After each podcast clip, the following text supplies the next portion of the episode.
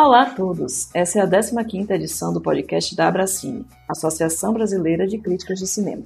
Eu me chamo Amanda Wad e falo de Salvador, na Bahia. Comigo na apresentação do programa está o Renato Silveira, que fala de Belo Horizonte. Tudo certo aí em Minas, Renato?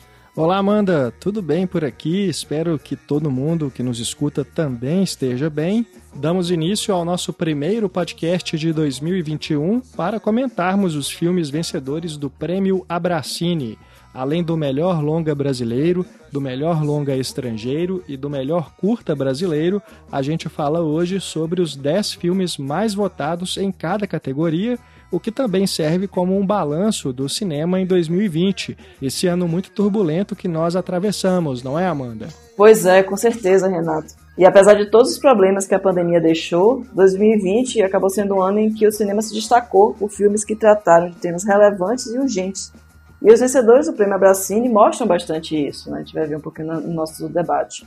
É, os colegas que discutem o resultado da premiação conosco são a Raquel Gomes, que fala de Belo Horizonte, e o Francisco Carbone, que fala do Rio de Janeiro. Lembrando que eu, Amanda, também estou no Cine Pipoca Cult, que o endereço é cinepipocacult.com.br. E você, Renato, fala para os ouvintes onde é que eles podem te encontrar. Eu estou no site Cinematório, no endereço cinematório.com.br e na rádio Inconfidência aqui em BH. Antes de começarmos o debate, lembramos a você que nos escuta que o site da Abracine reúne links para você conhecer o trabalho de todos os nossos associados. Lá você encontra dossiês de festivais com críticas, informações sobre todas as atividades que a Abracine realiza e links para adquirir os livros da associação fica o convite para fazer uma visita no abracine.org, lembrando Abracine com dois Cs. E agora vamos para o debate deste episódio. Então, nessa edição do podcast, vamos conversar sobre os filmes de 2020 mais votados no Prêmio Abracine. Como de hábito, começamos apresentando nossos convidados. Primeiro, vamos dar as boas-vindas a Raquel Gomes, que fala conosco de Belo Horizonte. Bem-vinda, Raquel.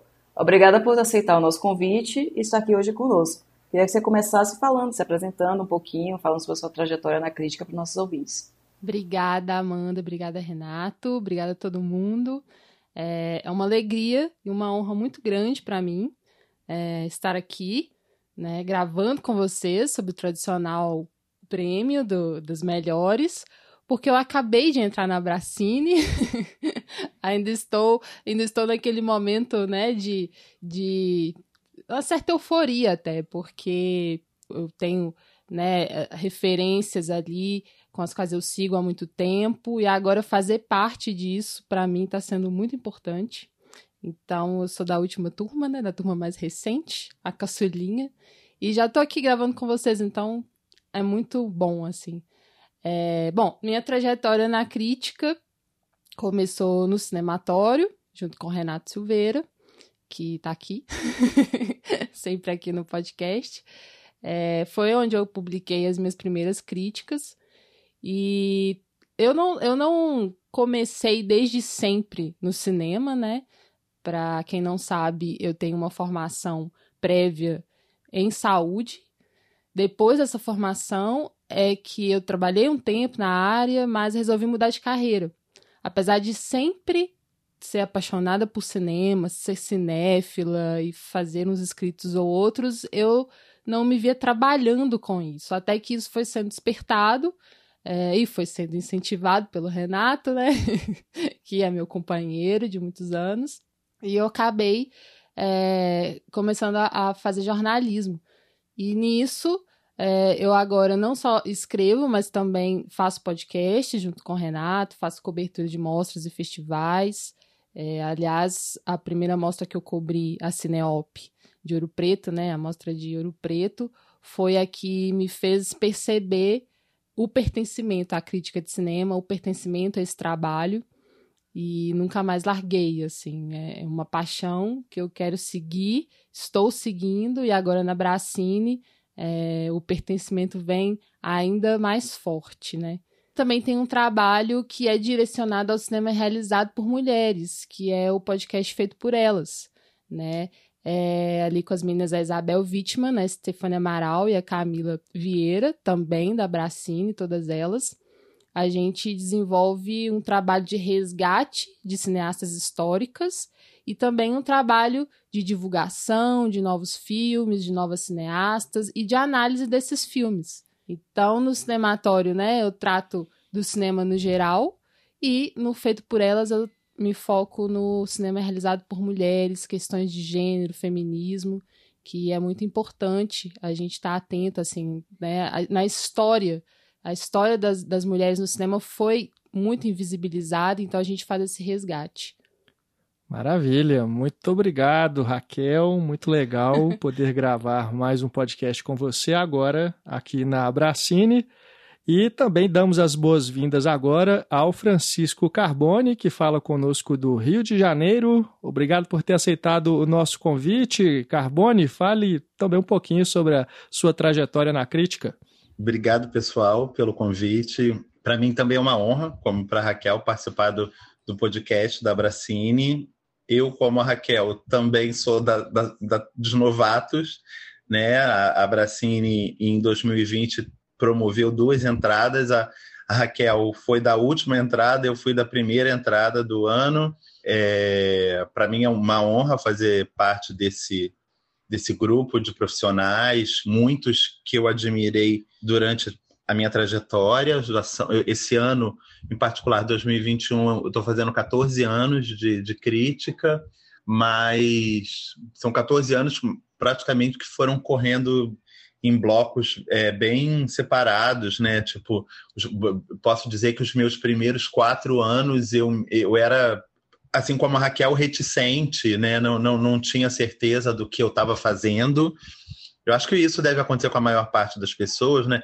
Principalmente com, a, com o pessoal da nossa geração, que meio que aconteceu junto com o boom da internet, né? Mesmo passando por impressos, é, fomos todos nós, acredito que viemos dessa geração do, dos anos 2000, então a gente meio que começa olhando meio com o pé atrás, né? Tipo, será que eu estou fazendo o que eu, o que eu gosto? Será que eu estou no lugar certo? Será que é isso meio que eu quero? Então, demorei alguns anos até me, me apresentar como crítico de cinema, é, mesmo já sendo muito ativo desde o primeiro ano.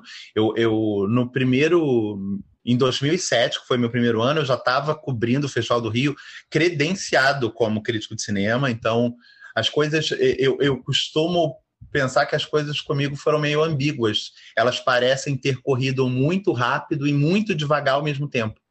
É... A partir de 2014, mais ou menos, 2013, 2014, eu comecei a ir para São Paulo, cobrir mostra de São Paulo, e esses, esses avanços de cobertura acabaram me levando até 2017, onde eu, em 2017, comecei a cobrir a, a maior quantidade possível de festivais. E, e aí acabei conhecendo vocês pessoalmente e tal, tendo um contato maior. E essa, essa vibração crítica acabou se tornando incontornável. É... E aí hoje eu não tenho outra dúvida de que eu estou no lugar certo e, a, e que a impressão que dá quando eu olho bem mais para trás é que a, a, impressão que dá é que tudo estava meio que escrito mesmo, entendeu? Mesmo antes de eu começar a escrever, é, é parece que o caminho me levava para esse lugar mesmo. É, como eu falei, já são 14 anos de crítica, inúmeros lugares para onde eu já escrevi. Há um ano estou no Cenas de Cinema, é, praticamente completando mesmo a data agora, junto com a gravação do, do podcast. E há dois anos que eu descobri uma portinha nova, que era uma coisa que, ao conversar com Camila Vieira, companheira de, de Raquel no Feito por Elas, eu já sentia um bichinho em mim, que era a curadoria. É, então, há dois anos eu participei do meu primeiro processo, junto com a Ala que acabou de entrar na Bracine também, junto com a Raquel, fazendo, é, criando uma mostra aqui no Rio de Janeiro. Uma mostra que começou muito despretensiosa, e que acabou ganhando um vulto grande, né? Era uma mostra de melhores de 99, ou seja, uma comemoração de 20 anos daquela temporada de 99. E ano passado eu fui convidado para fazer a curadoria do Morcego Vermelho, que é um festival de curtas de gênero em Goiás, né? Era uma mostra que pensava-se presencial, mas acabou se tornando é, online, como tudo que aconteceu ano passado, tirando Tiradentes. E é isso, eu, eu, eu encontrei um, uma nova vertente, e isso está me animando muito é, seguir por esse é, por essa por, saber que eu posso ir agora para dois lugares diferentes, que eles conversam entre si e que ambos me dão muito prazer. Maravilha, Frank, obrigada. Prazer ter você aqui também. E acho que esse título de crítico a gente fica relutando às vezes mesmo. Eu lembro que o final do João Carlos Sampaio falava aqui que quem deu o título a ele de que ele era crítico foi o editor do Jornal à Tarde, que não cabia o nome completo ali e botou crítico para facilitar. Aí ele passou a ser crítico. a brincadeira que ele fazia mais fiel, né? É, é, e bacana também é, essas várias origens, né, de, do pessoal da Abracine, né, principalmente essa turma mais nova, é, que vem, né, porque a gente tem essa tradição da crítica de cinema vir da imprensa escrita, principalmente, né, mas realmente com a internet a gente vem dos blogs, vem dos podcasts, do YouTube, né? Tá cada vez mais diversificado e é muito bacana ver a associação abraçar essas novas formas de fazer o nosso trabalho né, de críticos de cinema. Com certeza, traduz né, toda a diversidade que a gente tem hoje. Então é isso, falando de diversidade, vamos falar dessa diversidade do que foi né, o melhor de 2020, ou não. falar um pouquinho desse processo. Mas acho que teve, teve até uma diversidade boa, né? De um resgate, tem filme de mulher, tem pautas, acho que é bem interessante o, o, o apanhado todo, né? Começando então pelos longas-metragens brasileiros, né? Vamos falar do o vencedor, né? O melhor filme considerado da Bracini foi Sertânia, do Geraldo Sarno que vocês três tiveram prazer de assistir na tela grande eu não, mas vamos falar um pouquinho disso também. e, e, tem o top 10, né? Completando esse top 10 né, em ordem alfabética, a gente tem Aos Olhos de Ernesto, Babenco, Alguém Tem Que Ouvir o Coração Dizer e Parou, da Amarelo, É Tudo Pra Ontem, A Febre, Fim de Festa, Pacarrete, Sol Alegria, Todos os Mortos e Vermelha. Então acho que tem, um, tem uma variedade boa de filmes. E começando por Raquel, queria que você falasse um pouquinho o que você achou, o que você achou do, do vencedor e dessa top 10. Eu gostei bastante, Amanda. É, eu acho que nós estamos passando por uma renovação no modo de fazer, no modo de receber e no modo de pensar os filmes, né? E eu fico bastante feliz que isso esteja sendo refletido na nossa lista de vencedores, de alguma forma, assim, né? Pela diversidade de linguagens, pelas diferentes pautas que os filmes trazem. E o grande vencedor, para mim, né, o Sertânia, merece demais, porque ele é um filme que faz um, um, um, movimento, um duplo movimento muito importante, que é o de resgate e o de reconfiguração do sertão, né? Esse universo que é tão específico da nossa brasilidade, e sobre o qual a gente compartilha um imaginário que é, é muito forte. Né? Então, o Geraldo Sarno, que é esse veterano, e mesmo com tanto tempo né, de estrada, aos 82 anos, né, ele está aberto à ousadia, está aberto à inventividade, mas sem esquecer das raízes, sem esquecer de uma trajetória histórica. Então, eu acho que é um filme que acaba por condensar muitas questões importantes do nosso próprio cinema. Então é, é, é sim o, o, mais representativo, né, o mais forte nesse sentido, assim.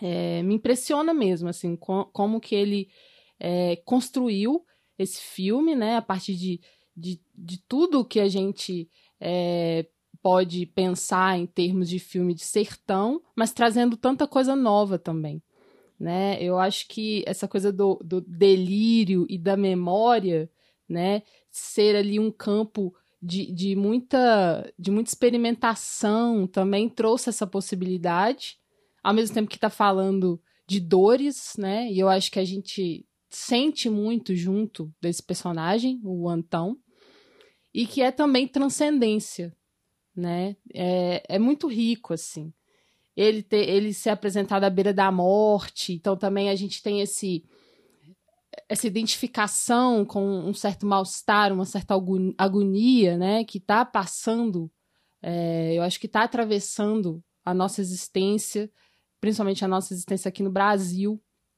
E eu acho que a gente vai identificando várias dessas, dessas forças no filme, assim. É, e é muito pela via do sentir. Eu fiquei pensando muito nisso, quanto que é uma tentativa de, de compreender existência, imaginário e o próprio cinema também, né? Porque tem ali a questão metalinguística, mas é por um meio muito sensorial. E eu adoro filmes sensoriais. eu acho que eu diria que é uh, um dos meus tipos favoritos de filme, assim, né? Porque é essa coisa da imersão mesmo, do, do, da visceralidade e tal. E aí eu fiquei muito curiosa, porque como você comentou, a gente viu o filme, eu, Renato e o Francisco, a gente viu o filme em Tiradentes. Então, tela grande, o som a sua potência, né? A, a questão ali do, do coletivo. E eu fiquei muito curiosa de entender como seria a recepção desse filme, que para mim é um filme mesmo de tela grande, assim, de sala de cinema. Esse filme sendo visto em casa, né? Esse filme sendo visto em telas menores. E aí eu percebi que o quanto que ele também teve uma ótima recepção nesse tipo de, de, de relação, né? Isso eu, acho, isso eu acho grandioso, assim, sabe? O quanto que ele foi comentado e o quanto que ele estava sendo esperado também, né? Muito interessante. E em relação ao, aos dez, ao, aos outros nove, aliás, né? É como eu disse, eu acho que tem uma diversidade muito interessante. Alguns eu gosto muito mais do que outros. É, e eu não posso deixar aqui de chamar atenção para os filmes das cineastas mulheres. Acho que poderia ter mais. Sempre. É, sempre. Já vê três, né? Já é alguma coisa. Já é, já é uma, uma mudança interessante, né? Terem esses três e três que são diferenciados, assim, que trazem é, questões é, diversas. Então, eu achei bem interessante as escolhas. Maravilha. A gente pode conversar um pouquinho depois do, algum, falar um pouquinho desses destaques, passar para para Frank primeiro para ele, ele falar, mas antes eu só quero dizer que realmente, é, como, né, como a única que não viu na tela grande, o filme ele impacta por isso, né, por tudo, né, lógico que a gente imagina, quando a gente vê aquelas imagens, até aquela fotografia, né, aquele preto e branco, então você, você começa a querer, ter vontade de ver nessas condições, mas ele impacta por tudo que você falou, né, esse, é, e esse retorno que é simbólico, né, é o retorno do, do protagonista e é o retorno também do Geraldo, de alguma maneira, e é um retorno que não é só pensando o passado, né? Ele é uma, uma transformação. Então, acho que essa coisa da transcendência também traz isso. Eu acho que, que toca em qualquer nível, mesmo assistindo na tela da TV com um som e uma acústica da sala não tão perfeita. Eu acho que é um filme que toca. Exatamente.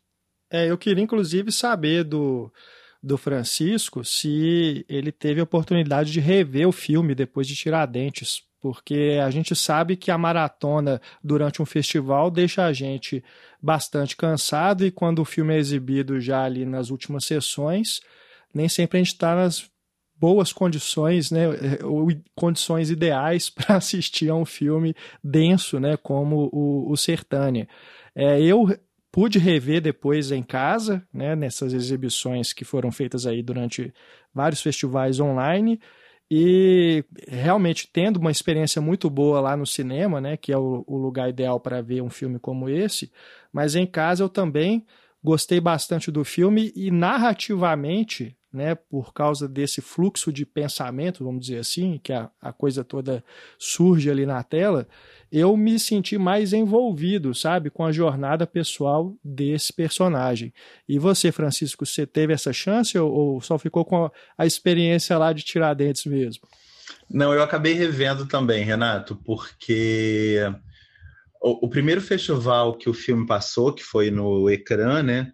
ali o filme já teve uma aceitação muito forte, já teve uma repercussão muito grande, já é, o debruçamento foi foi muito óbvio e as pessoas já receberam o filme com muita com muita intensidade. Então eu virei e falei assim, não, então, então tá, vou aproveitar aqui agora que está disponível para rever o filme, que já tinha me impactado muito fortemente em Tiradentes, mas que é um, mas que eu tenho ciência que é um filme de crescer, né? É um filme que que os dias fazem muito bem a ele, né? Os dias posteriores, as conversas, os diálogos, as novas sessões. Então, fui e encontrei um filme de fato ainda mais coeso, ainda maior, e é incrível mesmo, como você falou, tipo, rever esse filme em condições, entre aspas, inferiores às, às que a gente já viu, e descobrir uma potência tão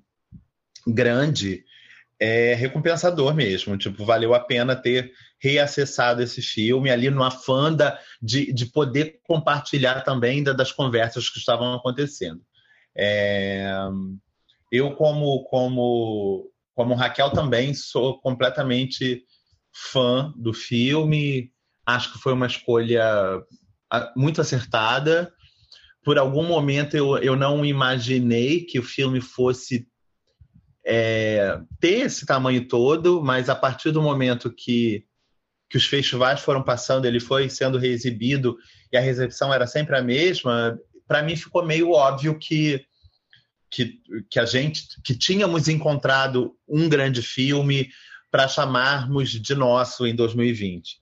É, eu, eu, não sou muito afeito a, a, a, esse, a essa análise compara, a, a, uma análise comparativa em matéria de crítica, mas eu não posso me furtar que a, da minha sensação assistindo Sertânia, que foi muito parecida à sensação que eu tive quando eu assisti o Lobo de Wall Street é, do Scorsese, eu, porque eu tinha a plena certeza de estar diante de um material produzido por alguém que obrigatoriamente deveria ser mais jovem, entendeu?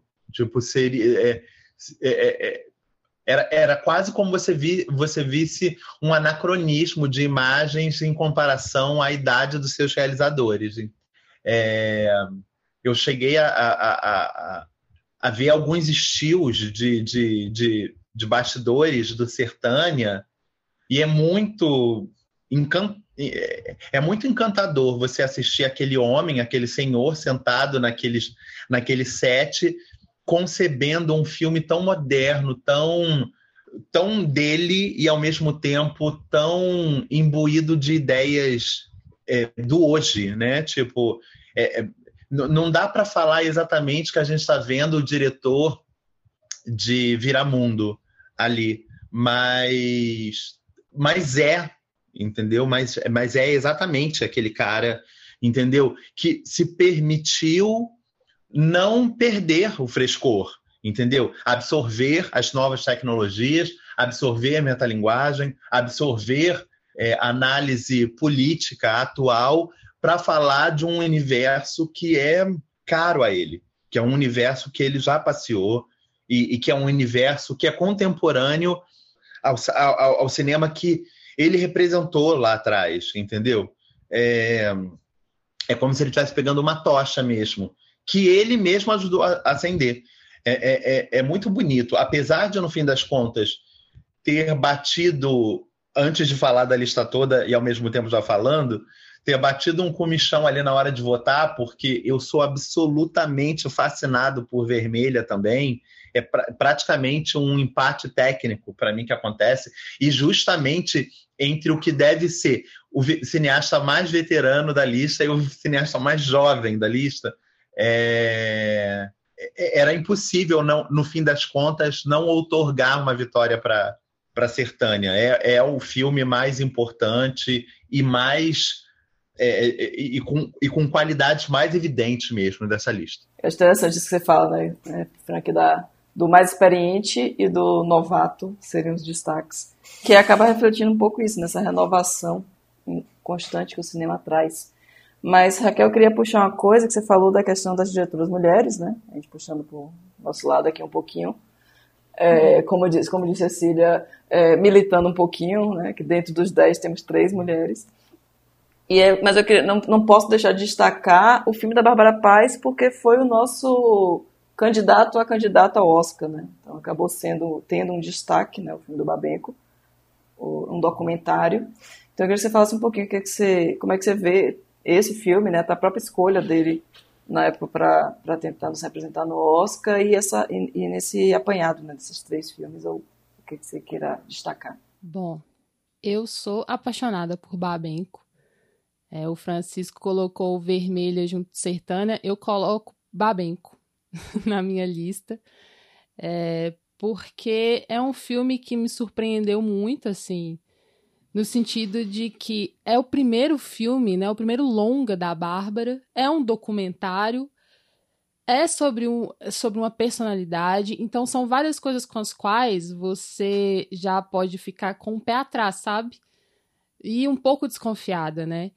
E eu me apaixonei por como ela construiu esse filme, porque não é uma simples homenagem, também não é uma cinebiografia, né, que pretende dar conta de tudo sobre é, o, Babenco, sobre essa pessoa é, que para ela né, tem essa ligação tão íntima, porque é o marido dela, se afasta disso para criar um filme que é sobre finitude e que também fala de imortalidade por meio da arte. Eu vejo o filme assim, sabe? Ele vai além do que é o seu tema, né, o seu personagem, para falar também da arte, de como que o cinema, como você vive através do cinema, sabe?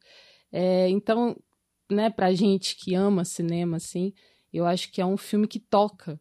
E tem uma linguagem poética muito bonita, é, muito única, ali na trilha sonora, a própria montagem, né, que tem é, a colaboração de várias pessoas, né, eu estava vendo nos créditos, é uma montagem muito, muito especial e com essa sensibilidade em todos os aspectos mesmo.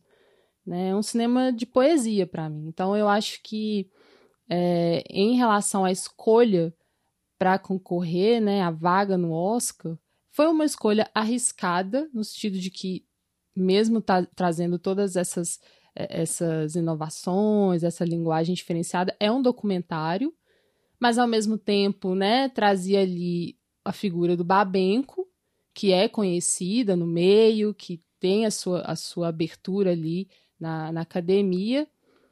E aí eu acho que em relação a Oscar, como que essas, essa coisa se estrutura ali dentro, é, eu não sou muito conhecedora dos, dos trâmites, das negociações, mas uma coisa que é muito clara é a questão da campanha, né? A questão de todo o dinheiro envolvido. Então, eu acho que na situação em que a gente se encontra no Brasil atualmente, é, muito dificilmente a gente ia conseguir fazer uma campanha lá. É, inclusive, o filme da Bárbara, ela teve que colocar, ela teve que fazer é, crowdfunding, né? Financiamento coletivo para conseguir algo assim. Então, eu acho que a escolha para mim, em termos artísticos, ela é muito acertada, apesar de arriscada né? E por ser um documentário. Só que existem outros, existem os esquemas, existem as negociações, a questão da, da, das, das campanhas que foge a isso, né? Foge a, a, ao filme em si. E me impressionou mesmo, assim, sendo esse primeiro filme. Eu acho que foi uma entrega dela mesmo, né? É uma entrega é. dela para isso, assim. Sim, sim. Não, e levar em conta também as condições em que a gente viu esse filme, né? Porque também é um que, assim como outros filmes que estão na lista, foram e que ficaram de fora também, né? Foram prejudicados por esse vai e vem da, das salas de cinema, né? Que só abriram, só reabriram em algumas cidades. É, muitos deles não estavam nas principais plataformas de streaming, né? Estavam às vezes só disponíveis bem escondidos ali no no MUBI, né? Ou então numa dessas plataformas de locação, né? Nem teve assim, uma divulgação de que ele já estava disponível, enfim. Então todos esses problemas tiveram que ser contornados pelos candidatos né, que estavam ali pra, para os membros da Bracine votarem. Mas, ainda assim, passando por todos esses problemas, é, fiquei positivamente surpreendido com a entrada de Vermelha na lista, porque é um filme que só foi exibido em circuitos de festivais, né? E, poxa, ele conseguiu entrar é, no lugar de filmes que estão na Netflix, né? Vamos dizer é, que estão disponíveis aí para muitas, muitas pessoas verem, né? Tem muito mais divulgação. Né? O Vermelho ele ficou disponível no canal da produtora do diretor, né? O Getúlio, foi no YouTube canal, algumas é. semanas e foi isso, né? E quem viu nos festivais. E, mesmo assim ele conseguiu entrar entre os dez melhores, né? O, o sinal da, da força desse filme. É, isso é importante, né? Que a gente acabou não explicando aos nossos ouvintes como foi essa seleção dos melhores de 2020 no ano que quase não tivemos cinema de fato, né, cinema físico, que a, que a seleção foram todos os candidatos, filmes que entraram num circuito de streaming, circuito comercial. Né, os filmes que foram só festival específico, a gente não entrou na lista. Mas todos os streams, inclusive Vermelha, que entrou essas três semanas no canal do YouTube do diretor, foram considerados filmes que estrearam, né, de alguma maneira, para o público. É como se ter acesso ao público também. Então a gente teve essa variedade de, de filmes de, em formatos diferentes, em locais diferentes, mas que a gente conseguiu ter um bom número e ter essa diversidade. Eu acho que chama atenção isso também, porque são filmes que de repente só iriam para um circuito específico de cinema, né? talvez no eixo, Rio, São Paulo, uma outra cidade, e de alguma maneira, por estar na internet, acaba tendo acesso de, de outros críticos do, ao redor do país. Né? Eu acho que isso também, essa circulação é importante também. E você, Frank, o que, é que achou dos demais filmes? Como é que é, eu, eu acho muito interessante a colocação de vocês. Em algum momento, durante os processos, né? Tipo, já adiantando um tema que provavelmente viria mais à frente, eu fiz parte da comissão dos curtas-metragens, né? Então, uhum. é, eu meio que acompanhei o processo ligado aos curtas-metragens e também, a, de maneira aproximada, os processos ligados aos longas-metragens é, eles é, teve essa, essas questões foram prementes, né? Tipo, o que iremos considerar? O vermelha era uma era uma não era uma dúvida, mas era uma preocupação, né? Tipo, o vermelha estreou ou não estreou? Existiram isso, não vamos citar outros filmes aqui, até porque não apareceram na lista ou eles foram de fato não considerados, né? As estreias, elas de fato não aconteceram, apesar de aparentar acontecer, mas me surpreende o Vermelho ter conseguido entrar por conta desse, desse circuito ultra fechado do qual o filme participou, mas isso é um sinal dos tempos ao mesmo tempo, né? Tipo, a gente, no fim das contas, na lista final teve um filme que era uma produção Netflix, teve o Vermelha nessas condições, a gente teve, entre aspas, o filme mais antigo da lista seria O Fim de Festa. E um dos poucos, eu acho que o único, na verdade, que entrou em cartaz prévio à pandemia. Né? Foi o único filme que. E, e também não acredito que tenha sido ele, é, essa estreia que tenha motivado a entrada do filme na, na, lista, porque o filme eu acho que entrou em cartaz duas semanas antes da pandemia começar. Então, foi, foi assistir antes mesmo ou assistir depois. Em, em, em, o filme, mesmo ano passado, em 2020, já estava disponível no Canal Brasil e acho que no, no, no, no, na plataforma do Canal Brasil também, acredito que ele já estava disponível. Então, o filme foi disponibilizado muito rápido. E mesmo os filmes que entraram em circuito de maneira meio estranha é, nessa meiuca pós-pandemia, caso do, da febre, caso do Aos, Aos Olhos de Ernesto, caso do, de, de vários filmes, eles acabaram, de alguma forma, beneficiados por um circuito de festival prévio e por um circuito que acabou é, acontecendo posterior ao, ao, que, ao que a gente conhece como cinema mais tradicional, né? Eu, eu acho a lista, no fim das contas, super feliz.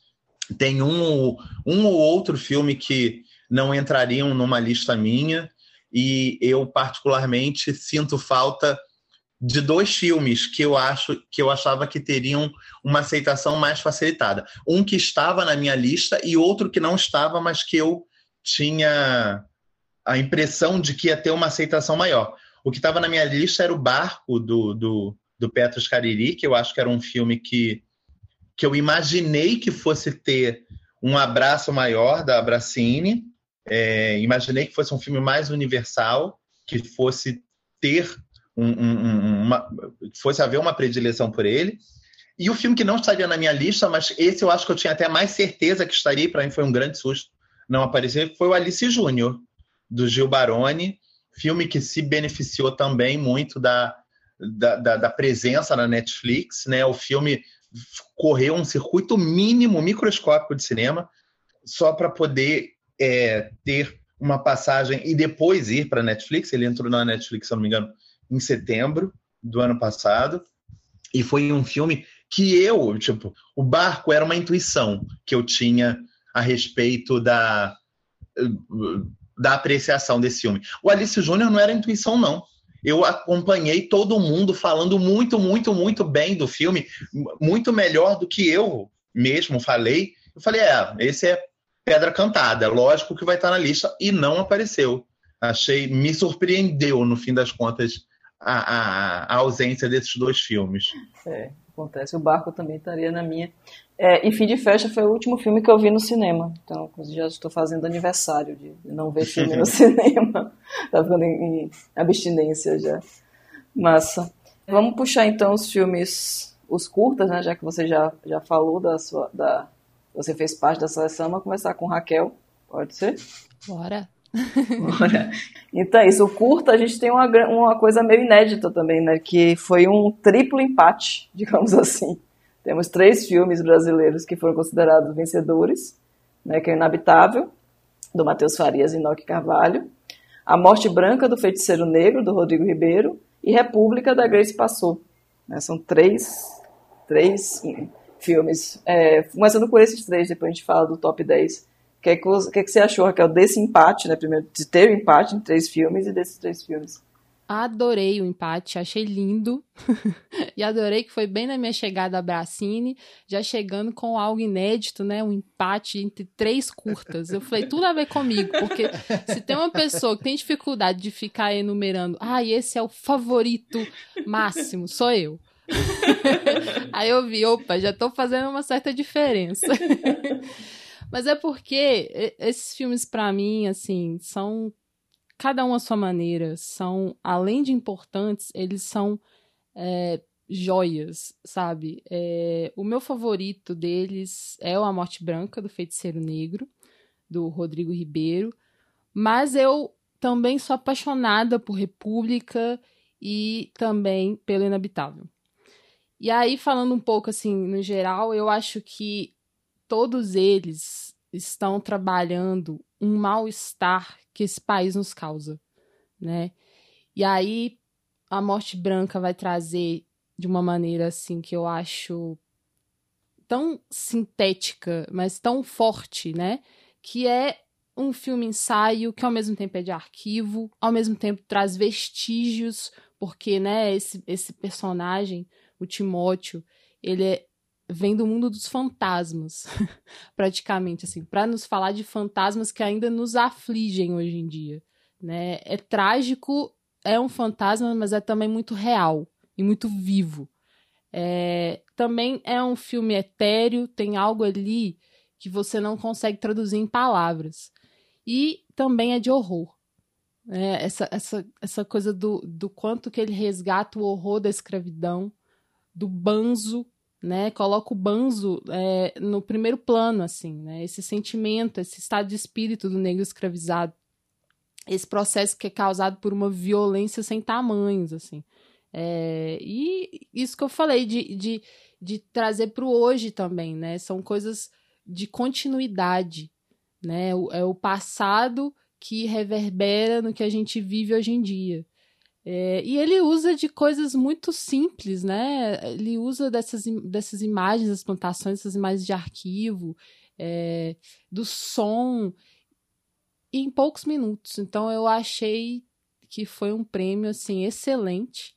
E com quem ele divide também, porque aí a gente faz aí a, a, a ponte com República da Grace Passou. A Grace Passou para mim é a grande mulher do, do ano de 2020 e seguirá sendo aí uma das grandes mulheres ao longo dos anos, porque ela, ela sabe fazer uma leitura muito interessante do mundo e traduzir isso na arte dela, né? Seja no teatro, seja no cinema, que agora ela, ela tem demonstrado o quanto que ela está sabendo articular essas coisas, né? O teatro com a imagem do cinema.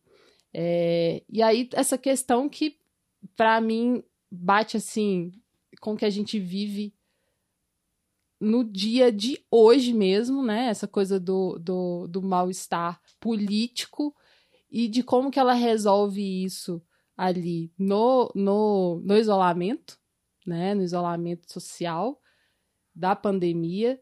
E é importante a gente frisar que é um projeto que veio a partir do, do IMS Convida, da Instituto Moreira Salles Convida, que eu acho que garantiu é, que vários artistas pudessem seguir trabalhando e apresentando as suas ideias em relação a tudo que estava acontecendo, sabe? E que foi muito importante, porque, né, não só não só esse curta da Grace, mas vários outros trabalhos estão ali que são muito interessantes e que falam exatamente do que a gente está vivendo, assim, de uma maneira muito muito é, especial. E aí é isso, esse pesadelo, né? que país é esse? Que, que projeto de país é esse? Ela traduz isso de uma maneira que eu achei perfeita, assim, né? É, e o Inabitável, que para mim tem essa coisa do, do, do desejo de fuga, só que transcende isso porque vai pensar muito numa possibilidade, tipo, de construir algo fora disso tudo, né? É, pega o cinema de gênero e fala assim, é através do cinema de gênero que eu vou criar uma possibilidade, porque aqui não dá mais, né? Então, assim, são três filmes que estão falando desse, dessa angústia, mas que trabalham com muita criatividade, assim. Então, eu achei perfeito esse empate. E Frank, agora queremos saber a sua opinião, né? Apesar de você ter uh, atuado no comitê que escolheu é, os filmes que, está, que eram elegíveis, né? Queremos saber a sua opinião aí sobre o resultado.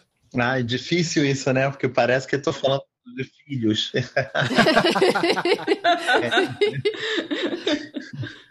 é... Olha, gente, sinceramente, não é por nada, não. Já vou até adiantar uma fala que poderia ficar também para o final. É, não é porque eu me envolvi, não, mas eu acho que a melhor lista das três listas é a lista dos curtas. É, é a lista que, para mim, tipo, não vou dizer que era que foi exatamente a minha lista do voto, dos meus votos finais, não eram, mas os meus os filmes que não entraram na, na, na lista final da Abracine eles foram substituídos por filmes à altura. Entendeu? É uma lista irretocável mesmo para mim. Irretocável. É uma lista assim que eu olho eu olho para minha lista, eu fiz isso várias vezes desde que saiu a lista oficial, eu olho para minha, olho para oficial e falo tá igual em matéria de qualidade, entendeu? Tipo, esses aqui não entraram na minha por um, um, um fio de cabelo, é uma lista muito potente. Fico muito feliz que tenha tido esse empate também entre três filmes que conversam tanto. É uma lista toda que, para mim, é uma lista que conversa muito em inúmeros aspectos. Esses três filmes comentam, conversam muito. Quero deixar aqui registrado também meu puxão de orelha, porque Raquel fala muito bem, falou muito bem dos três filmes e falou muito bem sobre Babenco num nível que eu não tive nem mais sobre o que falar. Falei, gente, Raquel falou, leu a minha, tipo, fez um raio-x do meu cérebro e aí agora o que, que eu falo sobre Babenco? Nada. É... Eu gosto igual também, gosto igual a você, eu gosto do Babenco. É, e esses três, esses três curtas, muitas curiosidades, né? Tipo, a gente fica pensando que mais um voto de mais um membro poderia ter decidido essa lista. A gente fica, eu não sei quais foram os votos de vocês três, Mas, por exemplo, o meu voto não foi para nenhum deles três, olha isso. eu fico pensando, tipo, que o meu voto poderia ter decidido, né? Poderia ter acabado com esse empate triplo. Verdade. Né? Eu, se tivesse que acabar. É, Raquel já deixou claro que, que se ela tivesse que fazer uma separação, o, o a morte branca ficaria no alto. Eu iria para o República. Mas de nenhuma maneira tem como chorar com esse empate, porque são três filmes arrebatadores. O República eu vi mais de uma vez. Os três filmes, agora pensando bem, eu vi os três filmes mais de uma vez. O Inabitável eu vi mais de uma vez. O, o, o, o Morte Branca também. São três filmes imensos.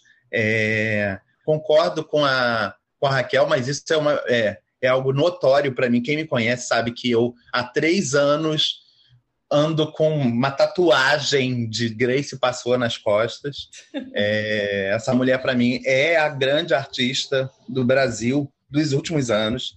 Não só a grande atriz, e a gente está vendo que ano passado ela se tornou uma artista ainda maior, porque ela já era dramaturga, ela já era diretora de teatro, ela já era atriz de teatro, e de cinema, e agora ela é uma cineasta, e a gente já está esperando o próximo passo, né? O que, que falta essa mulher? Gravar um CD que a gente compra e vai ser o melhor CD do ano. É... É... Vamos, vamos montar e... um fã-clube. Gente, é, acho uma boa, boa. Para ontem, ela, olha, para vocês terem uma ideia, eu entrei em contato com ela, fazendo parte da comissão, tive que entrar em contato com ela para é, angariar os links e tal, na época, sei lá, meses atrás, Acabou que eu não consegui o contato. Quem entrou em contato comigo foi o Ricardo, que era o co-diretor do Vaga Carne, que acabou me passando o link do Vaga Carne, do República, e só faltou ele perguntar: você quer mais alguma coisa da Grace? Eu falei, eu quero ela, traz, manda ela. é... E aí, olha que incrível. Semana passada ele entrou em contato comigo. Semana passada, assim que saiu a lista, ela. Francisco, desculpa. Gente, o celular apareceu. Grace passou. Eu falei, nossa, Caramba. deixa eu tomar um banho, porque para ler, responder isso aqui eu preciso de um tempo. É... E aí era isso, ela pedindo desculpas por não ter entrado em. É, não ter respondido na época, mas muito feliz pela escolha dupla, né? Porque os dois filmes dela acabaram na listagem é, é uma atriz maravilhosa também. E a gente não tem muito o que falar do, do resto da lista, né? Vou aproveitar que Raquel é, falou perfeitamente sobre os três vencedores para citar coisas como Que a Enti, do Carlos Adriano, que é um filme magnífico, magnífico, extraordinário. Um, um, um, um filme que ele é todo ele praticamente não há imagem inédita, né? Como o trabalho do, do, Carlos Adriano já é tradicionalmente assim, né? Ele faz um recorte com áudio, com, com imagem, um trabalho imagético que mistura trabalho sonoro, que é sempre muito poderoso e é um filme atualíssimo. A gente pode falar sobre os tratos da Sinai, que é um filme belíssimo, também um, um, um resgate aí familiar misturado com, é, com a política do que, que ferra esse país há 50 anos, há 60 anos o, o, o, o filme do, do, do, Bernardo Abinader, né, O Barco e o Rio, que eu acho um filme belíssimo, um filme repleto de referências mitológicas ali, é, e isso no coração do Brasil, né? Enfim, é uma lista. E Vaga Carne que eu não tenho que falar, né? Tipo, para mim transcende. Vaga Carne é um filme que teria o meu, teve o meu voto em curta-metragem, teria o meu voto em longa-metragem. Se tivesse uma categoria específica de média-metragem, ele teria meu voto também. É, é, é, é, um filme que eu já tinha visto a peça anteriormente e, e, e assistir essa transposição dessa obra do teatro para o cinema é fascinante, porque é uma pessoa que consegue potencializar muito bem o que o teatro representa o que uma tri, o, o, o, o teatro enquanto expressão teatral, né? O que uma atriz representa e ela agora está chegando como diretora, então ela diretora de cinema, né? Além de dramaturga e diretora teatral, ela agora também é diretora de cinema. Então é uma pessoa que tem potencialidades múltiplas e está conseguindo é, imprimir essas potencialidades todas unidas se é, avolumando como atriz, como profissional, como artista, entendeu? É, é talvez o, o, o, a, a, o grande nome atualmente das artes mesmo. Eu acho que, que, que é uma pessoa que. E pior, e pior não, e melhor, pior para a concorrência, né? E melhor, ela é muito jovem. Então, quantos anos que a gente ainda pode é, é, é, acompanhar de crescimento de Grace passou? Entendeu? É uma pessoa que, é, é, que provavelmente em algum momento vai se interessar pelo longa-metragem, e aí a gente pode provavelmente estar tá aqui nos próximos anos ainda falando de Grace Passou, nos próximos prêmios Abracines, que venha ela como roteirista, como realizadora, como atriz. Acho que a gente, de, de, de, algum forma, de alguma forma, vai continuar comentando dessa, dessa profissional. Concordo, acho que ela é. Eu vou, vou entrar no seu fã-clube também quando você criá-lo que eu acho que ela é incrível. E acho que, que, que é muito bem visto, mas assim, eu, eu também concordo com você nesse sentido, né? Que, não, que bom que teve empate, porque é um filme incrível, é público, eu gosto muito. Sim. Mas Inabitável também é, A Morte Branca do Feiticeiro Negro Sim. também é. E são, como vocês disseram, filmes que, que se comunicam. E acho que, que a representação dos três juntos fica ainda mais potente, né? Do que sim, necessariamente sim. um ou se um deles fosse o grande vencedor. É, não, como eu falei, né? Tipo, é uma lista toda acima do bem e do mal, né? É uma lista que a gente pode. Tem, pode ter orgulho dessa lista, né? Tipo, corram atrás da Bracine, gente, porque a gente fez o nosso trabalho. Com certeza, fizeram muito bem, né? Parabéns aí à, à comissão de curtas, que realmente fez aí uma seleção muito bacana, né, para a gente votar. E eu acrescentaria apenas é, que né, vocês fizeram, né, falaram tudo. Realmente, eu não tenho nada a acrescentar sobre os vencedores. Mas eu, quando estava montando a minha lista na primeira fase da votação, eu tinha colocado República em primeiro lugar. Até eu chegar lá no final e ver que Vaga Carne era elegível. Eu falei assim, poxa, então eu vou votar em Vaga Carne também. então foram os meus dois primeiros lugares na primeira fase. Aí na Olha segunda isso. que a gente tinha. Renato, que... no fim das contas a gente concordou, porque o meu pois voto é. também foi em vaga carne, então. É, é, pois é. Ou seja, devia ter aí. Já pensou um empate quádruplo? Eu não ficava triste. Não, e eu digo não é? mais, é? o meu também foi vaga carne. Opa! Olha aí, tá vendo? quádruplo. Então, esses votos, porque vaga. teve empate quádruplo. Pois é, não, Vaga Carne realmente, né, é incrível, é, vem aí desse trabalho da Grace no teatro, é, é, faz quase que essa, é, essa transição, né, a ponte, né, da, dela do teatro para o cinema. E uhum. o filme foi é, feito aqui em Belo Horizonte, eu e a Kel, inclusive, tivemos a oportunidade de acompanhar uma parte das filmagens, entrevistar a Grace e o Ricardo Alves Júnior, e é um filme que é um média, né, na verdade, mas uhum. pelos critérios da eleição da Bracina ele entra como curta-metragem, mas enfim, está aí disponível né, para as pessoas verem no streaming, quem não viu ainda, veja. E o República também está disponível gratuitamente no site do IMS, então vejam, porque são filmes realmente formidáveis. É. É... E uma coisa, uma coisa que eu queria chamar a atenção é a força do experimental, né? Nessa nossa lista de curtas. Sim muito interessante. E também é, as imagens de arquivo, fotografias. O quanto que vários filmes estão trabalhando a partir dessas imagens que são estáticas e é, ressignificando ou, ou trazendo, sei lá, novas maneiras de se pensar essas imagens pelo cinema, assim. É verdade, é verdade. Pois é, Raquel, Raquel, com a fala dela, ainda me faz retomar o cinema contemporâneo do Felipe André Silva, outro Sim. belíssimo filme da, da, da lista, da seleção. Esse era uma pedra cantada, esse eu sabia, tipo, desde Tiradentes, quando a gente assistiu o filme, eu vi a faísca nascendo e já pensei, eu falei, esse filme vai estar nas listas de melhores do ano. Não deu outro, apareceu em todas as listas. Verdade. Bom, a gente vai passar agora para lista de longas estrangeiros, né? Falar do grande vencedor e também do top 10. Antes eu só queria pedir desculpas a quem está nos ouvindo, caso, caso esteja incomodando o barulho, o ruído aqui no fundo da nossa gravação minha e da Kel, porque está chovendo bastante aqui em Belo Horizonte. A gente está gravando esse podcast no finalzinho de fevereiro, né? Temporada de chuva no seu auge. Então tem um toldo aqui perto do, do quarto onde a gente grava, então é por isso que está fazendo um barulho, caso esteja incomodando alguém. Tá? O caos, o caos do home office, vocês já sabem. Exatamente. É. Mas voltando então ao Prêmio Abracine, longas estrangeiros, a gente teve como grande vencedor o filme francês Retrato de uma Jovem em Chamas, dirigido pela Celine Sciamma. É, o Francisco falou em Pedra Cantada, né?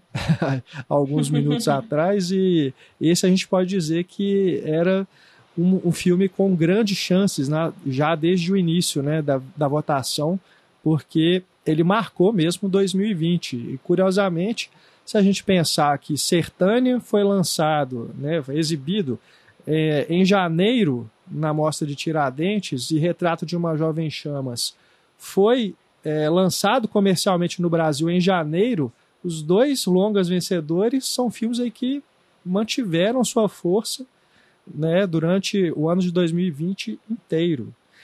Então, queria começar, claro, com o Kel e a Amanda para falarem sobre esse filme dirigido pela Celine Sciamma, é, o grande vencedor do Prêmio Abracine de Longa Estrangeiro. Raquel, por favor. Bom, então é isso. Assim, esse filme, assim como Sertânia, ele perdurou ao longo do ano de uma maneira que só obra-prima perdura. Para mim é obra-prima. E eu realmente, se esse filme não estivesse em primeiríssimo lugar, ganhado como vencedor, aí a coisa ia pegar. não, mas é porque, gente, é, pensando sobre todos os aspectos do filme, eu já falei muito sobre ele em outros podcasts, em outros encontros, e é um filme que sempre cresce a cada revisita. Ele tem muitas camadas, e, e essa força da imagem mesmo né? Isso que a gente está falando de, de um filme que perdura, de um filme que fica na memória, isso é uma construção de, de, de imagem, né? E de linguagem que é muito poderosa, assim. É, a Celine Sciamma é uma diretora que, em sua carreira, se atenta muito para as questões de gênero, de sexualidade e de corpo, né? E eu fico pensando o quanto que é, ser um filme que também traz sensações né? É diferente do Sertânia. O sensorial de Sertânia é por uma outra via.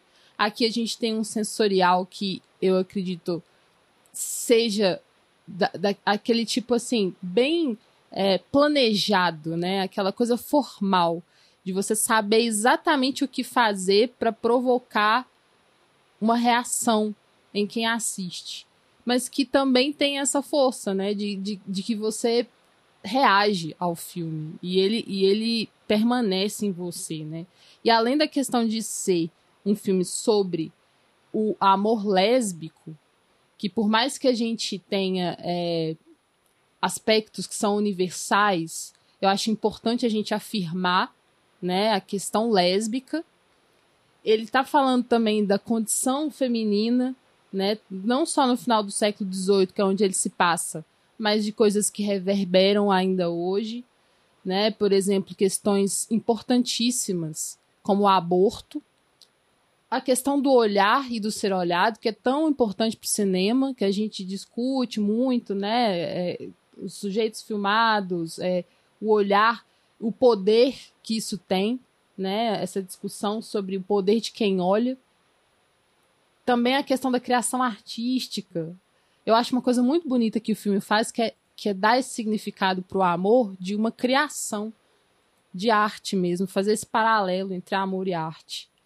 É, e dentro das questões femininas são várias, né? A coisa da sororidade, porque ali a gente tem, além das duas protagonistas, a gente tem também é, a, a, a mulher que é a empregada, né? A mulher que ela tem uma classe social diferente, tem a mãe, então, estão todas ali num universo muito específico e que ali vão sendo discutidas questões femininas das mais diversas, né? A sororidade, como eu falei, tem também a liberdade, o que é ser livre para a mulher e o que o, sabe, quais as condições para essa liberdade que naquela, na, naquela época, né, ali a gente vê a questão do trabalho, né, como que uma delas consegue ser pintora, mas porque é filha de um pintor, né, e mesmo assim ela ainda tem que tem que se esconder, ela não pode assinar o próprio nome em algumas obras, ela não tem acesso a todo o tipo de, de educação. Tem a outra, a outra personagem que é prometida em casamento e não tem como fugir disso. Então, assim, a liberdade feminina está sendo discutida o tempo todo, né? E a questão também de, de autoria. A autoria feminina na arte. Como que isso importa porque a, além da invisibilidade, da gente pensar assim, quais, quais que são as potências dessa autoria, sabe? Onde que as mulheres estão criando? Então eu acho que é um filme que traz tantas camadas, para além desse amor, dessa história de amor que é tão bem construída, eu acho que também tem ali muito do, do político da se amar. Com certeza, né? Como disse Frank, né? Raquel já disse tudo, a gente fica aqui sem saber o que dizer. Não, amiga, eu acho que realmente, primeiro, corroboro tudo que ela fala, e o filme, ele reverbera. Desde a primeira vez que eu vi, eu vi. Esse eu vi no cinema, ainda bem. Consegui ver no cinema, na telona. E é um filme que impacta em diversas camadas mesmo, né? Tem essa lógica do, do olhar, da questão feminina, de ser uma diretora olhando para um, um amor lésbico que é diferente né, do que a gente já viu de homens olhando o, o, o relacionamento lésbico. Tem uma construção da, desse lugar da mulher, como ela já falou, e que eu acho incrível no filme, assim, além do roteiro, da forma como ele constrói esse, esse amor proibido e essa, essa dinâmica da, dessas mulheres nessa ilha e, e da, da, construção do impacto que vai, que vai se construindo no fim do filme, é, é o olhar mesmo, né, o olhar da câmera, porque com, como ela é uma pintora e como ela tá, tem que ter a observação para pintar esse quadro a partir das lembranças, a câmera vai com a gente também é, descobrindo aos poucos e observando aos poucos, e essas imagens vão construídas numa mistura né, de, de ponto de vista e de, e de imersão que é incrível. Acho que a, a forma como ela trabalha a, a direção, né, a direção de fotografia e toda a, a composição de aproximação dessas duas mulheres, eu acho sensacional. Acho que é um filme que, que impacta em, em técnica, estética, é, em emoção, em tudo. E não, não, não, teria como realmente não, não estar no topo da lista. Acho que é um filme que merece ser visto. Quem não viu ainda, corre para ver, porque é, foi o que, que mais impactou. E eu, achei, eu, eu, eu, eu queimei minha língua, né, eu tenho que dizer assim, porque quando eu vi todo mundo, o, o, hype né, que gerou quando ele estreou, eu falei, gente, calma, né, tudo, não pode ser tudo isso. Todos os colegas botando cinco estrelas, cinco estrelas, cinco estrelas, cinco estrelas. Eu falei, peraí, o filme começou a estrear, eu já tô botando cinco estrelas. Aí daqui a pouco quando eu vi, já tava eu botando cinco estrelas também.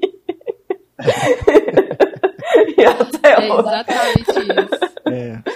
Não, é, isso eu, eu, eu também tive essa mesma reação, Amanda. E quando a gente saiu da sessão do filme aqui em BH, eu estava absolutamente encantado pelo filme. Falei, gente, muito difícil ver um filme melhor que esse esse ano.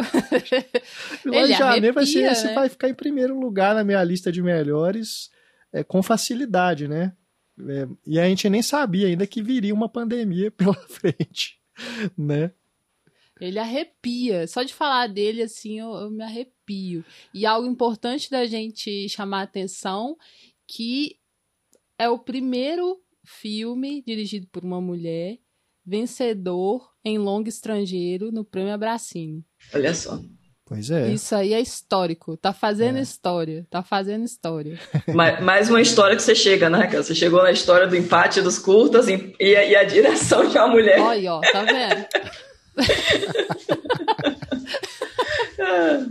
a bruxaria, é... ó a bruxaria. E você, Frank, o que, que achou? Antes de mais nada, eu queria falar, no meu lugar sem fala. eu primeiro vou, vou, fazer com que os ouvintes me apedrejem para depois eles me abraçarem. Eu vou dizer que é a única das três listas que o meu primeiro lugar não conseguiu entrar. Tipo, na minha lista geral, o meu primeiro lugar, tanto de curta-metragem quanto de longa nacional, é, entraram na lista, na lista final, e o de longa estrangeiro não entrou, que foi que era o Uma Vida Oculta, do Terence Malick. Sim, sim. Grande filme também. Mas eu confesso que essa lista era uma lista que eu acabei definindo a ordem, a, lista, a minha lista particular dos estrangeiros, tendo em vista o meu feeling. O, o, Uma Vida Oculta, ele estava no meu primeiro lugar porque eu sabia que era um filme que precisava mais do meu primeiro lugar, entendeu? Porque eu sabia que o, o Retrato de uma Jovem Chamas, ele era um filme mais fácil de entrar. Tanto que quando a lista saiu, e o filme estava na lista e a gente teve que votar no melhor do ano, eu ainda fiz uma outra ousadia. Eu falei, sabe do que mais? Eu não vou votar no retrato, porque ele vai ganhar muito fácil. Eu tinha muita certeza da vitória dele. E aí, para as mulheres que estão no, nos ouvindo não me baterem, eu fui, lá, eu fui lá e votei no Nunca, Raramente, às vezes sempre, que para mim é um, é um filme que tem um empate técnico com o Retrato de uma Jovem Chamas. Acho que são os dois dos filmes mais espetaculares é, do ano passado. Eu confesso que eu tinha as mesmas reticências que vocês tinham com o calma lá, gente, vamos ver como é que é esse filme. Mas é por, é por um motivo outro. Eu gosto muito da Celine Sciamma.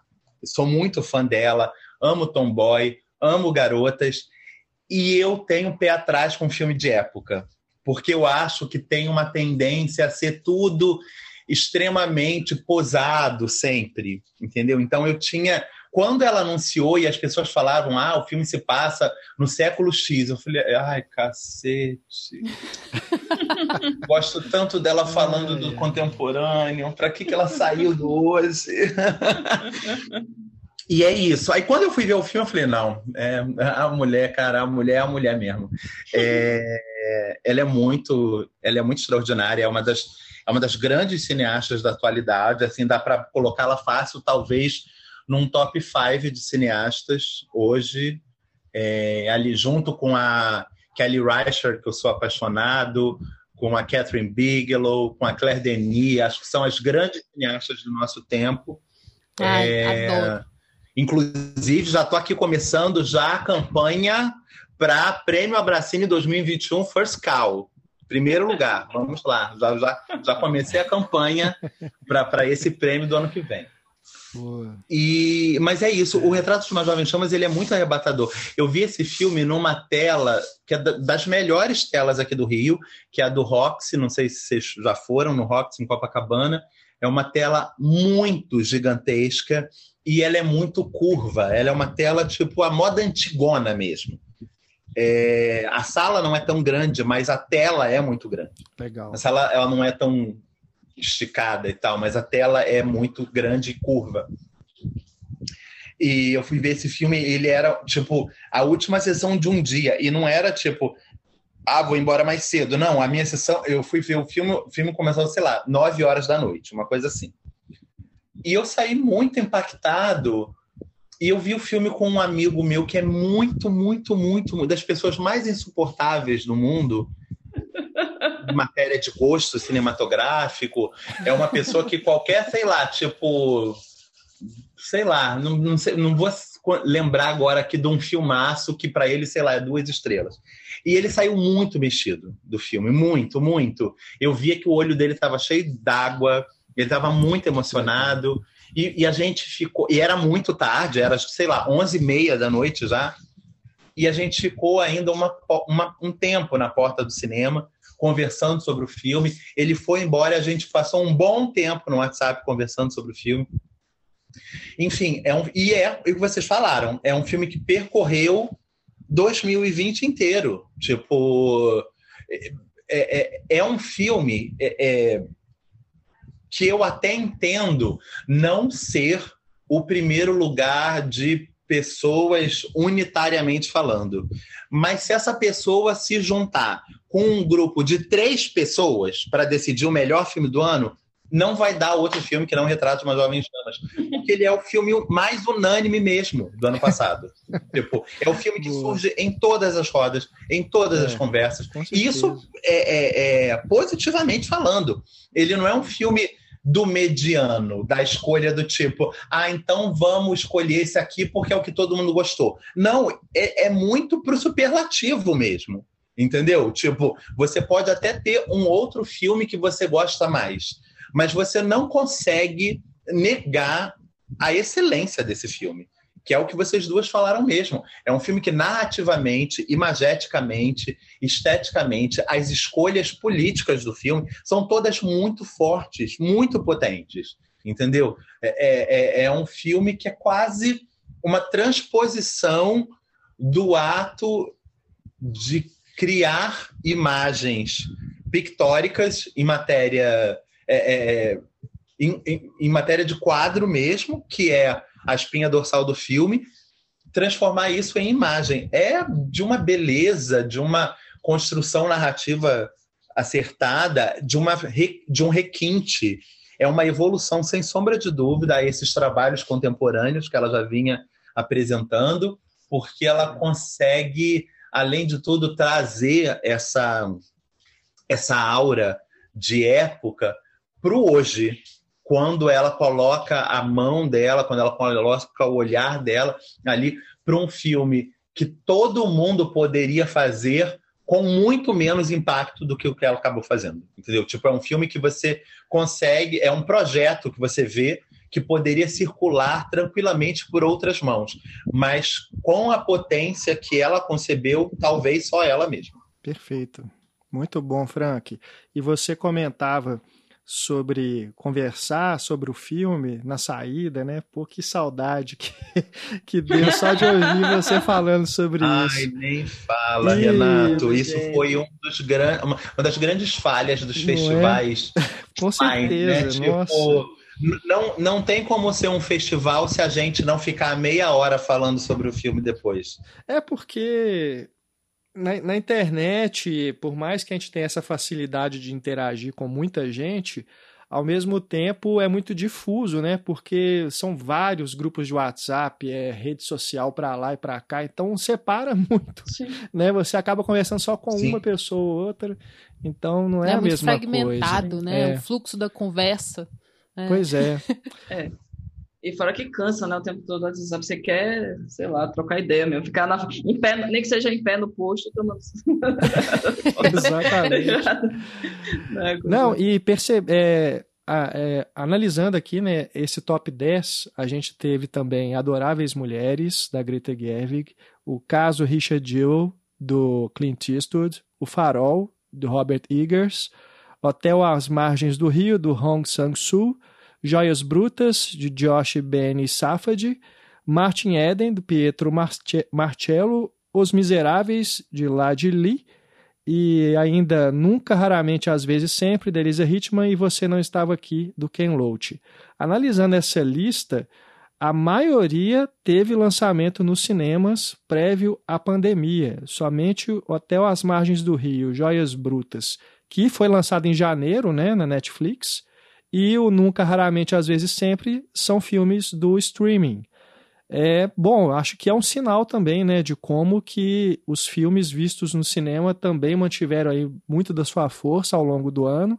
Também um reflexo de distribuidores que seguraram muitos dos seus filmes para lançar depois, né, ou quando for possível, uma é, abertura maior das salas. Então, 2020 para o cinema estrangeiro realmente teve aí uma escassez de grandes lançamentos, né? A gente não teve Festival de Cannes, Festival de Veneza, o vencedor que foi o Nomadland está sendo aí, né, segurado aí para lançar mais perto do Oscar 2021. Então, é, não deixa de ser um reflexo, né, que a gente teve aí é, lista de filmes estrangeiros. É, os grandes lançamentos do meio do ano, né, que a gente sempre aguardado, não, não, tiveram. É. é, pegando carona nisso que você falou, Renato, tipo, aí fica claro quando a gente vê que dessa lista, do, dos 10 filmes da lista, O único filme que tem DNA de 2020 é o da, é o da Hitman mesmo, é o Nunca Raramente. Sim. Todos os outros filmes tinham tido lançamentos nos seus países de origem em, em 2019. Acredito, acho que todos são de 2019. Não, não tem nenhum de 2018. Sim. Mas eu vou ser polêmico aqui, como eu não tinha sido até agora. É, eu falei o que eu falei da lista dos curtas, acho irretocável. A lista dos longas realmente tem uns dois filmes ali que não me apetecem, mas passei com eles de boa.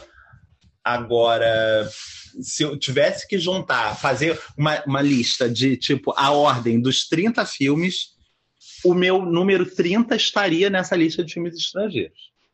É, eu acho. Sei que tem muita gente que é fã desse filme, mas eu acho Os Miseráveis um filme bem complicado. Entendeu? Acho que é, é, é, um, é, um, é um falso filme moderno. Acho um falso filme moderno.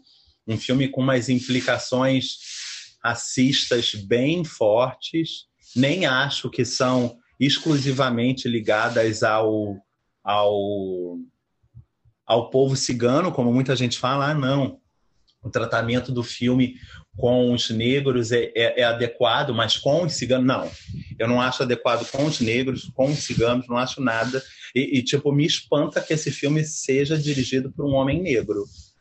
É, mas é um filme que eu tenho problemas desde sempre. Embora não seja uma surpresa ele estar na lista, porque eu tenho plena convicção de que eu sou voz quase dissonante, muita gente adora, muita gente colocou em listas, é, então não estranho ele estar na lista, mas nem se eu fizesse uma lista de 100 filmes melhores do ano passado, passa dos miseráveis.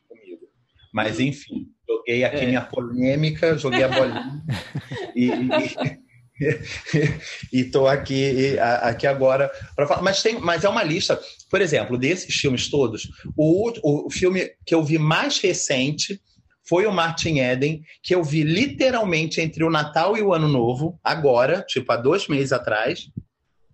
Sabia que eu estava muito atrasado para ver, todo mundo tinha falado. E esse filme, mesmo eu tendo visto ele entre o Natal e o Ano Novo, conseguiu aparecer na minha lista pessoal em terceiro lugar entre os melhores do ano. É um filme que eu acho assim admirável mesmo. Foi um filme que eu passei o ano todo numa situação parecida com a do Retrato de uma Jovem Chama. Ah, não deve ser isso tudo que a galera tá falando, não. Enfim, e é um filme moderníssimo. Fiquei muito encantado com o filme. É um filme que me chama muito a atenção sobre inúmeros aspectos, a forma como ele lida com a filosofia dentro do filme. É um filme que eu mal vejo ser produzido aí hoje em dia com essa textura. Enfim, acho belíssimo o filme, excelente escolha, está, ele está entre os 10. Eu gosto bastante também. É, em relação à presença de filmes dirigidos por mulheres, vocês ficaram satisfeitas, Raquel e Amanda? A gente teve, é, além da Celine Sciamma, né, a Greta Gerwig com Adoráveis Mulheres e a Elisa Hittman com nunca, raramente, às vezes, sempre. Olha, na minha lista de votos teve mais, eu já digo isso. Na é, é, é assim, satisfeita de, é, é, forte, né, Raquel? Sim, eu ia falar, satisfeita jamais. o, eu também sou apaixonada por Nunca, Raramente, às vezes, sempre. É, para mim também é um dos grandes filmes. Que bom que ele esteve aí porque senão também me sentiria incomodada se ele não estivesse, mas assim como o Frank, é, a lista dos longas estrangeiros é a que menos me representou, digamos assim. eu tiraria alguns, mas eu senti falta mesmo de mais mulheres. Por exemplo, eu senti muita falta do transtorno explosivo.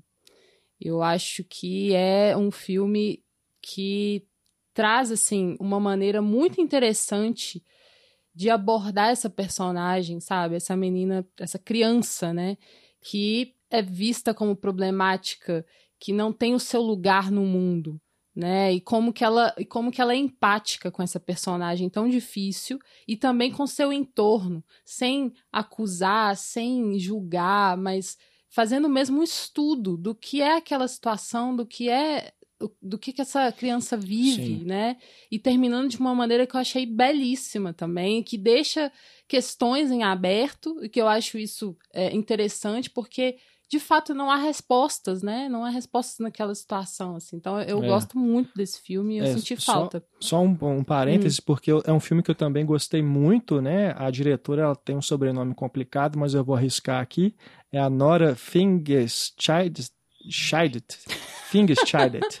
a gente espera acertar. É, mas é um filme que foi prejudicado pela pandemia, né? Porque ele também é de 2019, teria o seu lançamento nos cinemas, né? Já estava programado e aí o distribuidor acabou segurando até onde deu e ele teve um lançamento assim muito pequeno depois que as salas reabriram e acredito que no streaming é que vai ser a possibilidade mesmo das pessoas que ainda não viram o descobrirem, né? É. Eu acredito isso também, Renato. Acho que é um filme que é, é, é, é, estranho a gente falar isso no mesmo podcast onde a gente, sei lá, há 40 minutos atrás estava falando sobre o espanto da entrada de vermelha na lista.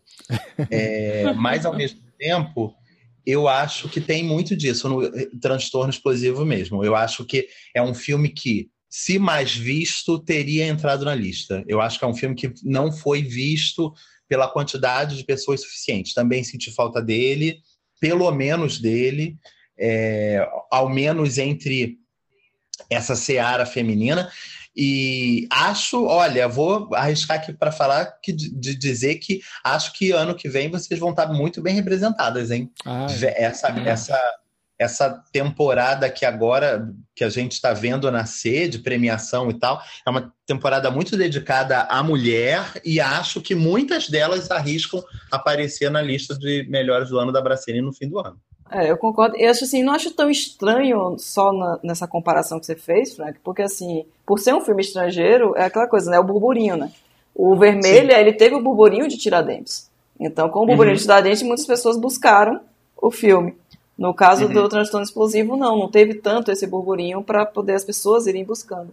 Então acho que uhum. tem essa construção. Mas eu acho que que bom que as mulheres começam a, a serem mais vistas e, e, aparecerem em listas também. Eu acho isso que é pouco ainda nessa lista específica, mas é um, um retrato também da gente ver como essa questão da distribuição também, né? Os filmes de mulheres começam a ter também, porque também tem a visibilidade nos streams, tem uma outra lógica de distribuição, e aí começa a chegar a mais pessoas também. Então, acho é uma reflexão que a gente tem que, tem que pensar também, esperar que, quando retornar aos cinemas, que as distribuições também possam abrir espaço nas salas, nas grandes salas, para esses filmes. Posso fazer uma provocação aqui rápida? Diga. Eu acho. Eu acho que isso é um preconceito que existe já e a gente está careca de saber disso, tá? Uhum. Mas eu acho, eu achava que com, uh, com a obrigação que a gente teria, estaria é, dispostos ao streaming esse ano, eu achava, eu tive a, a, a van percepção de que haveria uma uma apreciação melhor de documentários, entendeu? Tipo, mesmo estrangeiros ou nacionais. E a gente não viu isso refletido na lista, né? Tipo, nas listas, né? De forma Sim. alguma. A gente, a gente tivemos alguns documentários, alguns dirigidos por mulheres, né? Tipo, com algum, com bastante repercussão entre os estrangeiros. Eu diria que o Dick Johnson e o Professor Polvo foram filmes que foram bem comentados, ou além do Time. E, bom, nos nacionais, milhões, né? Do Indianara ao ao aeroporto central do, do Kairin Ainu, entendeu? E a gente não viu isso representado, no fim das contas. Eu achei que era, é, é, tirando o, o, o, filme do Emicida, é, as listas ficaram meio que órfãos desse, desse segmento que eu achei que fosse ser mais observado com essa é, obrigatoriedade que a gente teria em relação ao streaming esse ano, e isso não aconteceu. Emicida e o Babenco, né? É, sim, o Babenco. É, é, que o Babenco se universalizou tanto que a gente não consegue nem mais vê-lo como um documentário, né? Tipo, é um filme que conseguiu a nossa vaga de filme estrangeiro, é. né? Ele é meio que, tipo, quase, quase consegue um puxadinho. Tipo, olha, você tem uma... uma, uma, uma estrelinha dourada, entendeu? Já pode passear aqui fora desse cercadinho dos documentários. Vai lá brincar. É... Mas é verdade, você tem razão. Ainda, ainda tem esse, esse preconceito, né? Como se o É, não é? Não, não existe esse, esse ranço, é. entendeu? Não apenas de assistir, como de achar é, potencialmente com tanta qualidade quanto um filme de ficção, entendeu? Sim, é, premiável, né? Digamos sim, assim. sim. Sim. É, e o Geraldo Sarno vem do documentário, né? Que ganhou com a ficção. Exatamente, né? Tipo, acaba abraçado quando faz uma ficção, ainda que com inúmeros braços na metalinguagem, como a gente falou. Sim, sem dúvida. Maravilha, gente. Acho que tem, é um tema que a gente ficaria ainda horas trabalhando, porque né, são três listas, são 30 filmes, acho que e com, com qualidades né, diversas e uma variedade grande. Mas infelizmente a gente tem o nosso tempo, né, que está acabando. Então eu queria só agradecer mais uma vez a presença de vocês dois, a participação incrível, tanto do Francisco quanto da Raquel, e que chegasse, tivesse umas considerações finais, né, o que é que você, o que, é que fica dessa, desse prêmio e pudesse despedir também. Raquel? Obrigada, eu, Amanda, porque assim, eu tô achando essa experiência de troca, sabe, muito importante, assim. É, essa né, essa votação que a gente faz em conjunto, é, saber o que os nossos colegas pensam sobre os filmes. Isso é muito bom, muito bom. Você passa a, a ampliar a sua percepção. Né? Às vezes você não gosta tanto de um filme, mas vê que um colega tem um outro olhar para aquilo, então você revê, né? tenta encontrar talvez um ponto em comum. Isso é muito, muito rico. Então eu acho que é, é uma experiência que eu tô passando pela primeira vez e que eu já adorei, né? E já estou fazendo as minhas bruxarias. Pois é, ano que vem vai dar muitas mulheres, esperem.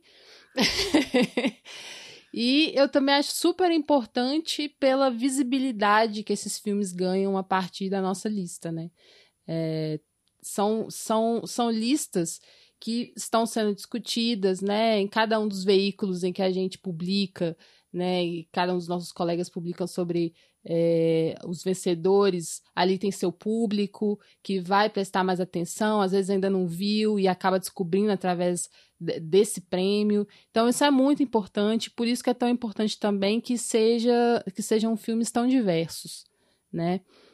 Então adorei, gente, obrigada e eu espero ter contribuído assim para a discussão que a gente tem tido. Maravilha. E você, Frank? Ah, gente, eu adorei também essa, como o Raquel falou, primeira participação nossa na, na Abracine, na votação da Abracine.